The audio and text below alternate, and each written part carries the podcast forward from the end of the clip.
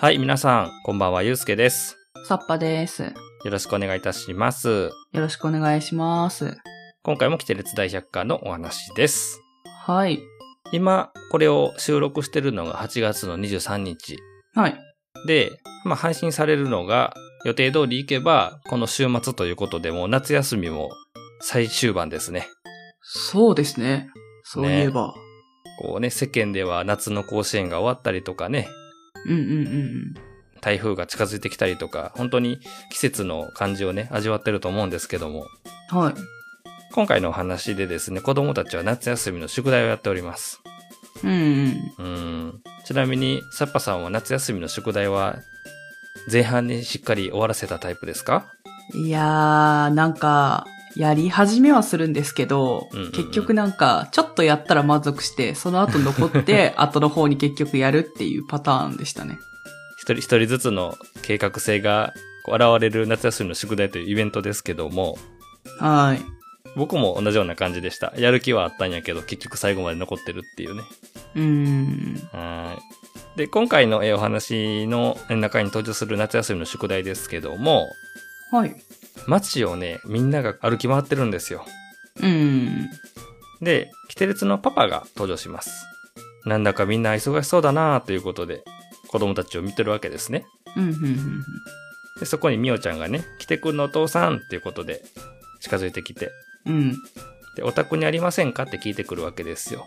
うん。はい。この地方の歴史を書いた本、ないですかって。ほーうーん。ん。この町の歴史を調べましょうみたいな、そういう宿題なんですね。うんうんうんああ、うちにはないなあって。うん。うん。町に古くから住んでるお年寄りとかも知れませんかって、うーん、心当たりがないなぁと。うん。困ったなぁ、みんなどうやって調べてるんだろうって。はいはいはいはい。ああ、大変ですね、と。子供の頃思い出すなぁ、みたいなことで、まあ、パパもちょっとしみじみしててね。うん。いや、さぞ栄一も忙しがってるだろうなと。 うん。はい。で、ママに聞いたらね、栄ちゃんなら朝から部屋にこもりっぱなしよと。うん。栄一の部屋ですよね。開けると、もう寝っ転がってるわけですよ。ぐーって。うん君君ゴロゴロしてていいのかねと。この辺の喋り方ちょっとあれやね、昭和の漫画っぽいよね。お父さんがこういう喋り方をするっていうのは。うん。うん、そうですね。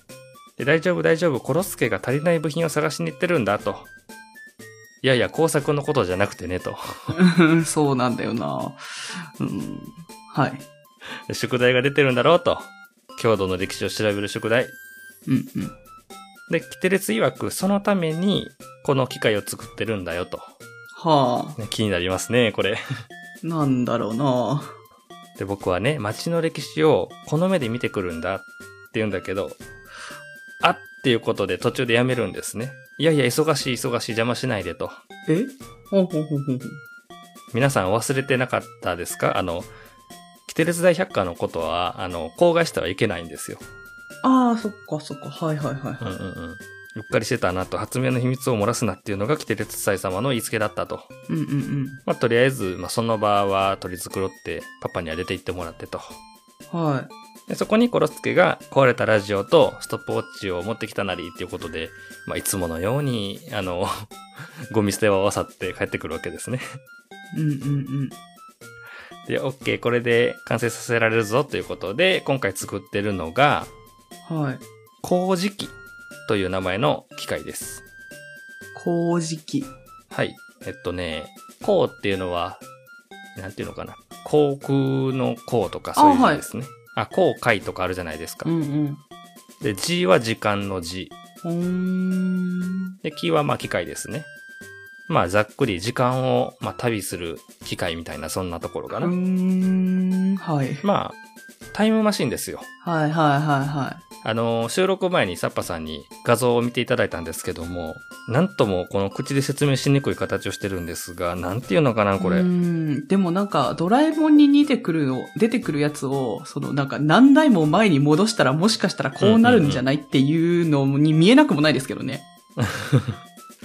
そうね、なんか横に、はこう、い。はしごみたいなんで、こう、登れる、うんうん運転席に登れるみたいな、えー、形になってる、はまあ相変わらずちょっと古めかしい木の枠組みでできたね、い。うんまあ、機械で、で、この古事記っていうのがいわゆるタイムマシンなので、その原作にはこの話しか出ないんですけども、アニメの方ではもうレギュラー入りしてるんですね。あ、なるほど。例えばまあ、この道具があるおかげで、こう過去に行ったり未来に行ったりとかっていう話がまあできると。はいはいはい本当にドラえもんでいうところのタイムマシンポジションの発明道具っていう。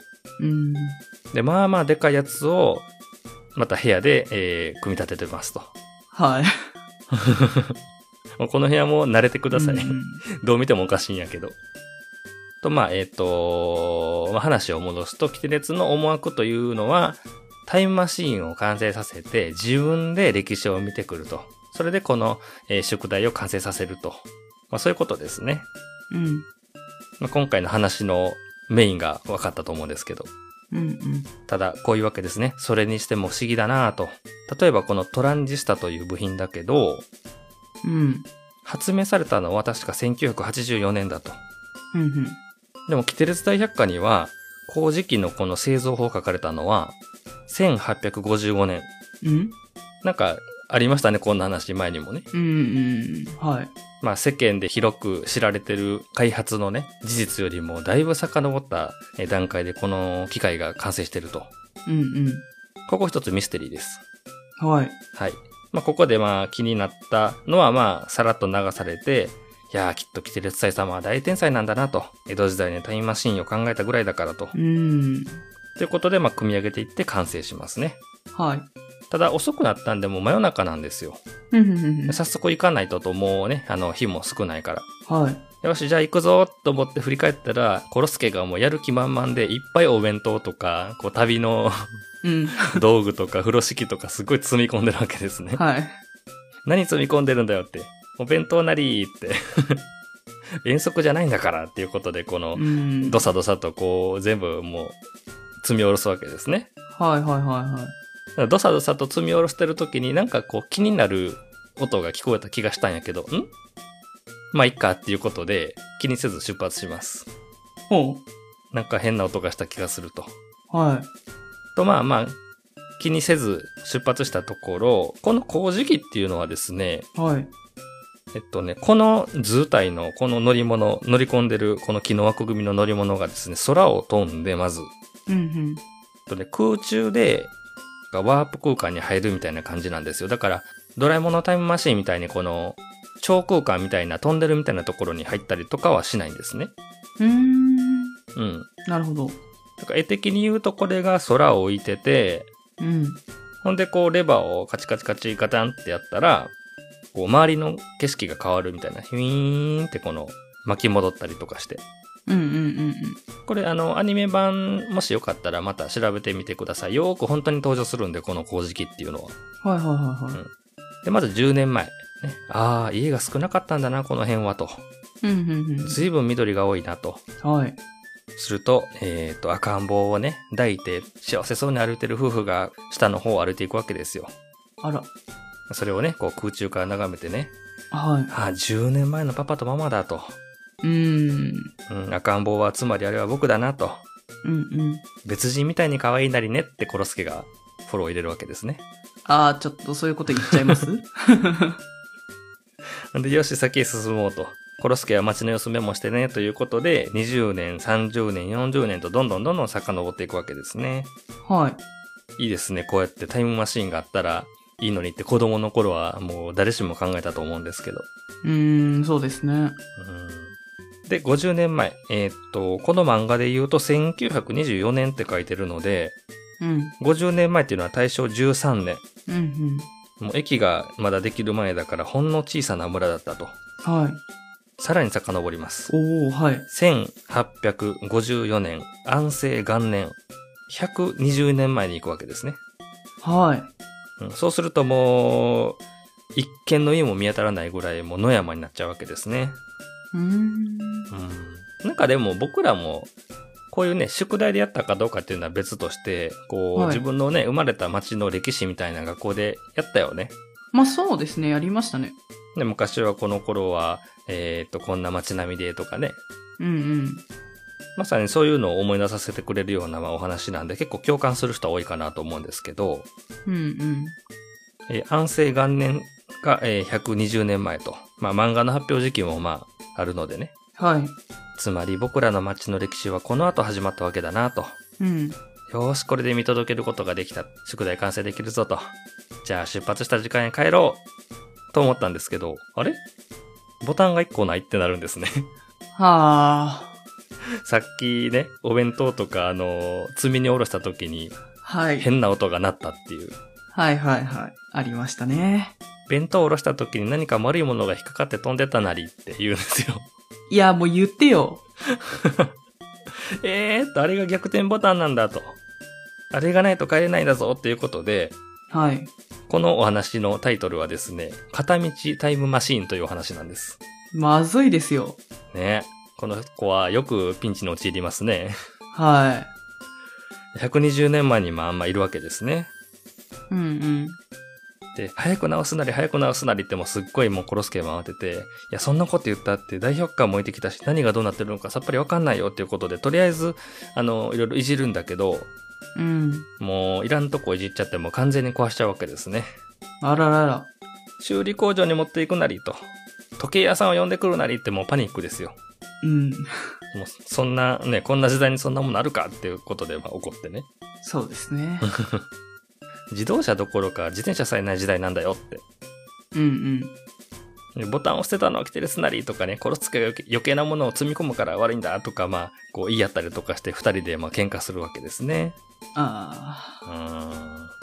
ただ、日が暮れてきます。あ。はい。そして、何かの遠吠えが聞こえてくるんですね。まずいですよ。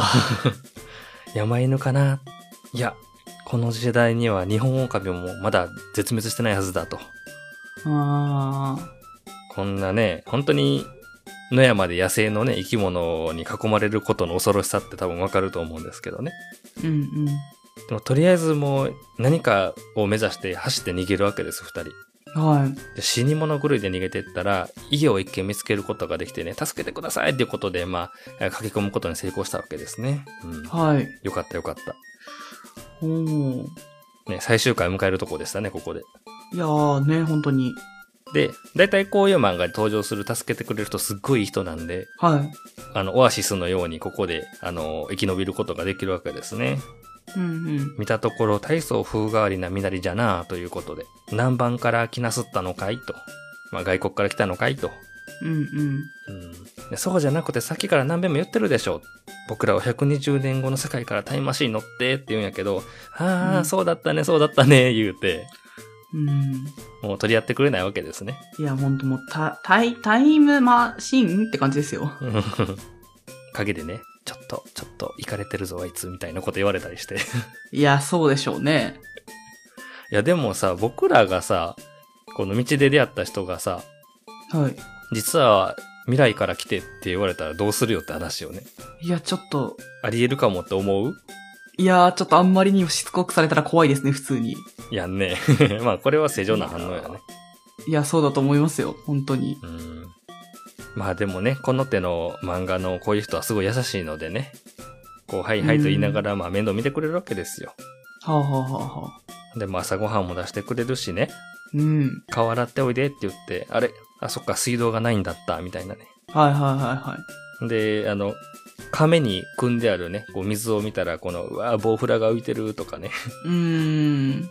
で、あの、綺麗な水だったら、裏山から汲んでおいでっていうことで、あの、本当に昔話に出てくるみたいな、こう、はい桶に、その湧き水汲んで、よいしょよいしょみたいな、 はいはいはいは日本昔話的なね。い。うんう。ん。で、ご飯出してくれるけど、本当にこの、あの、お米って貴重で、この頃、そうですね。ね。あの本当に、あの、現代っ子から見るとわびしい食事なんだけど、うんそれでも。精一杯のもてなしだと。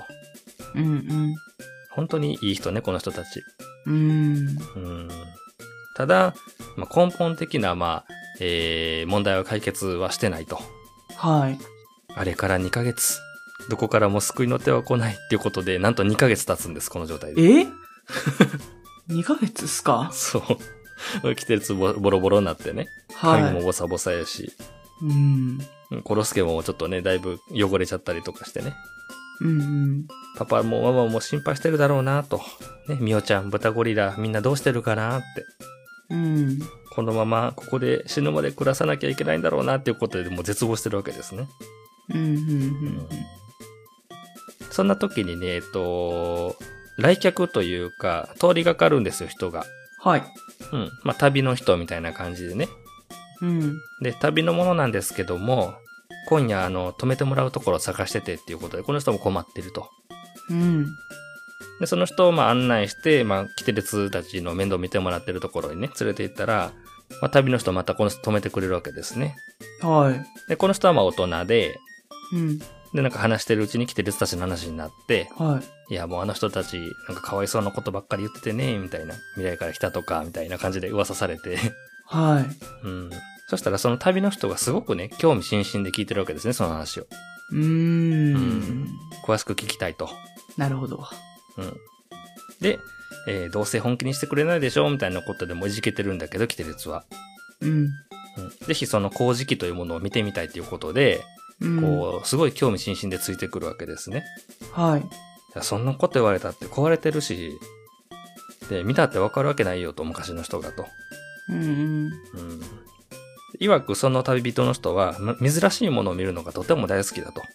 うん。はい。うんで、ほーっと、その残骸みたいなものを見てね、うん。こんな見たことのもないものを珍しいっていうことでもう、すごい、もう、嗅ぎ回るように見ていくわけですね。うん。でこれはなんだねって、これは乾電池と言って、エレキを作る仕掛けだよと。なるほど、なるほど。これは何っていうことで、それはモーターで、それはトランジスタで、ということで、いちいちめんどくさいな、っていうことで、もうちょっと、あの、投げやりな感じでね、一応、まあ、説明してあげるわけですね、規定う列んうが。んすると、なるほど、と。大体の原理は分かったぞ、ということで、じゃあ、ここをこうやってこうしてみれば、っていうことで、こう、勝手に触り出すわけですね、この旅人が。うん。はい。でおお、ちょっとちょっと、っていうことで、慌てるんやけど、うん。治ったっていうことで、突然治ったことを教えてくれるわけですね。うん。いやいやいや、まさかと、そん な。それはね、そんなね。ねえ。そんな僕にさえ治せないものが江戸時代の人になんて治せるわけないよと。うん。でも、まあ、コロスケが、まあ、物は試しなりということで、とりあえず、あの、言われた通り、まあ、乗っかってみるわけですね。はいえっ、と、わかったわかったと。えー1974年の8月24日、セットして、ボタンを押すと、なんと、動き出したわけですね。おー。おーと。で、宙に浮かび出して、ブルルルルルルーって言って、はい。夢じゃないかな。なって帰れるんだ。このままやったっていうことで、えーすいません。ありがとう、おじさんっていうことで、もう動き出してるからもう止まらないわけですね。うんうん。お名前だけでも、お名前だけでも聞かせてくださいって言ったら、私は、えー、キテレツ祭って言って途切れちゃうわけですね。はい。まあ展開読めてたかもしんないですけどうん。、はい。この旅の人がキテレツ祭様だったわけです。うんうん。うん。で、無事、えー現代に戻ってきたキテレツたちですけども、はい。キテレツ祭様のおかげで帰ってくることができたと。うんしか。も本人に会うことができたということで、もうめちゃくちゃテンション上がったわけですね。確かに、それはそうですよね。まあこの人をね、目指してずっと頑張ってきたわけだからね、キテレツっていうのは。うんうんうん。生きて帰ることもできたし、うんもちろんね、出発した時刻に戻ってきたんで騒ぎにはなってないと。うん。はい。でそっか、キテレツ祭様は、このえ完成した工事機を見て、それで大百科に作り方を書いたんだと。うん。うん。なるほどって感じですよね。うんですね。うんそして、えーそれを見て、えー僕がこれを作って、あれってなるわけですよね。 うん。ということは、初めに工事機を考えたのは一体誰なんだと。 うんうん。ということで、え、え、えってなって終わるのがこのお話なんですね。ああ、なるほど。うん、ちょっとまあ、少し不思議を出してきましたね、今回は。うんうん。うん。ちょっとここの仕掛け面白いっていうか、はまあ、キテレツが作って、あの、大百科を見て、えーしかも現代のね、機械とかを、まあ、使って、い。うん。作り上げて江戸時代に飛んでいったと。うん。それを見たキテレツ祭様が工事機の仕組みを、まあ、見出してはい。キテレツ大百科に書いたと。うん。ね、ループしてますね、これ。そうですね。うーん。というのが、えー今回の、えー片道タイムマシンという話なんですね。はい。うーん。なかなかこの、僕ね、実は他の作品にもこういう話で出てくるんですけど、藤子作品って。うんうん。これ中でもやっぱりね、キテレツ祭様にキテレツが会うことができたっていうところもちょっと熱いじゃないですか。うんですね。ね、ずっとずっと目指してる人にね。うんうん。っていうところも手伝ってか、あの、よく似てるいろんなお話の中でも、このお話は結構お気に入りだったりするんですよ。うん。ただ、辻褄は難しくしてあるっていうのが、この、そうですねこう F 作品っぽいっていうか。う。うんいやー、この麹期っていうのが先ほども言ったように、はい。本当にドラえもんでいうところのタイムマシンだし、うん。他にもあの、スモールライトにね、該当する如意光っていう発明があったり、うん。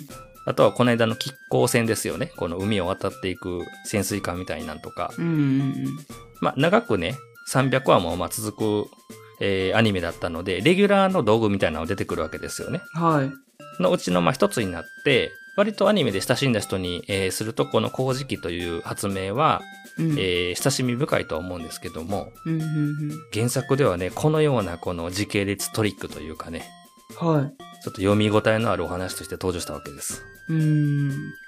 なお約束のね、木製でできてるから壊れやすいっていうところの、あのはいはいはトいラブルの部分も含めてきてきてるしね。うん。まあそんな感じでですね、はい。あのー誰もが、まあ子供の目からしてもね、タイムマシンやったらいいなっていうところで、この共感をね、得られるような、うん。こう時間を、えー絡めた、えー今回のお話、えー、工事機、片道タイムマシーンという話を、えーご紹介いたしましたと。はい。はい、以上でございます。はい。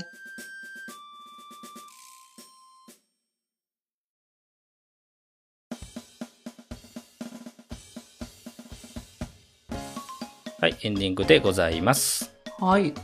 えー、工事機、つまりタイムマシーンの話でした、今回は。うんうんまあ、自分で作れるんです、規定列って何でも。うん。いや、本当にすごいですよね、普通に考 えて。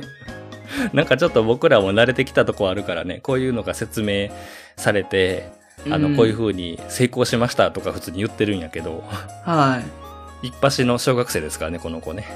うんうんうんあの、サッパさんに見てもらった画像では、ミオちゃんとかね、ブタゴリラとかトンガイとかも一緒に乗ってる画像だったと思うんですよ。うん。あそうですね。うんうん。まあ、みんなでね、こう、いろんなところに出かけたりするお話がアニメには出てくるんですけど、うんうんまあ、繰り返すようにですね、あの、40話しかないので、原作のお話っていうのは。うん。はい。そもそも、あの、再登場する発明っていうのがほとんどないんですよ。うんうんうん。まあ、このお話ではこれを作ってこんな展開になりましたが40個あるみたいな感じなんで、はいはいはうん、今までね、いくつかあのエピソード紹介してきましたけど、い。うん。もうそれも本当にその、そのお話だけで出てくる道具みたいな。うんうん。